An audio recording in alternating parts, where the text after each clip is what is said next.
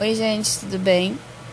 É, meu nome é Verônica, sou do blog Pensamento Literário e são duas horas da manhã, eu li tudo e eu tô gravando esse podcast para vocês.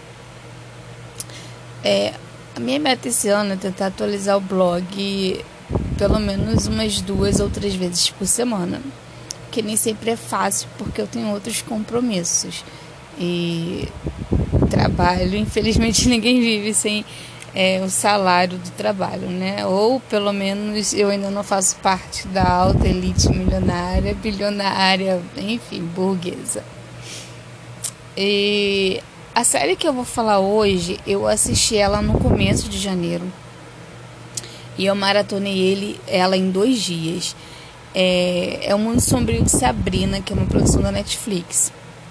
Eu confesso que o primeiro episódio, na verdade, os primeiros minutos do, do primeiro episódio me deixaram um pouco chocada. Porque, diferente daquela série da minha adolescência lá dos anos 90, é, essa série ela é mais sombria. Na verdade, ela é totalmente sombria, né? Totalmente gótica, maquiavélica. Todos os é, sinônimos que você possa usar é, de forma a demonstrar a escuridão, né? A obscuridade. É, e ela deixa um pouco traumatizado, acho que isso não é só comigo, mas com todas as pessoas que é, não têm o hábito de ver por esse lado, porque ela enaltece o demônio, isso inclusive nas falas, né? E a Sabrina, talvez é, na minha arguição tem alguns spoilers, mas assim, a Sabrina, na verdade, ela vai fazer 18 anos, é 18, é isso mesmo, já tem um tempinho que eu vi. E ela precisa decidir se ela vai ficar entre os mortais ou se ela vai servir o Senhor das Trevas, né? Que eles chamam o demônio de Senhor das Trevas. E ela não quer. E mas todas as tramas, todas as teias levam ela para isso, para esse caminho, para assinar o um livro que seria o pacto. O livro seria, na verdade, o pacto. E é uma série muito boa. A, a ambientação é boa, o cenário é boa, não tem muitos personagens, achei isso muito legal, porque você consegue se prender é, na narrativa, né, nos enredos, nos epílogos, sem ficar toda hora se questionando quem é quem. Em 10 episódios você consegue, é, com maestria, conhecer todos, todos os, todos os personagens, é, entender todo o ciclo, tudo, tudo o que passa dentro desse contexto, dessa é, é, circunstância mesmo. E achei cenas um pouco escuras, mas isso faz parte da proposta. É, isso faz parte do que eles se propõem para o telespectador, né?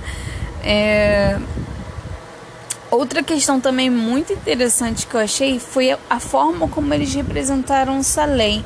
O Salem, é, todos, é, na verdade, o Salem ele é um duende. Todos os todos os familiares eles são doentes, é, só que eles entram em algum animal. E ela convida o Salem, mas ele é meio sombrio, meio estranho. Enfim, é uma série que para quem não está acostumado dá medo, mas que é tão empolgante que você não deixa de assistir. Pelo menos para mim que não curto muito terror ou nada desse gênero, é, foi bem surpreendente, bem impactante, é, mas hum, eu não sei bem o termo que eu usaria para isso, mas bem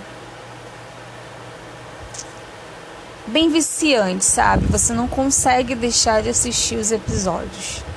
É, esse podcast vai ficar pequenininho mesmo, primeiro porque eu falo, eu amo cinema. Nossa, cinema é a melhor coisa que existe. É, mas eu falo mesmo como uma pessoa leiga no assunto, né? Eu falo como uma pessoa que gosta e compara. Então, assim, com certeza eu indico Sabrina, Mas essas minúcias eu enfatizo, não é uma série convencional. Quem ouviu até aqui, muito obrigada.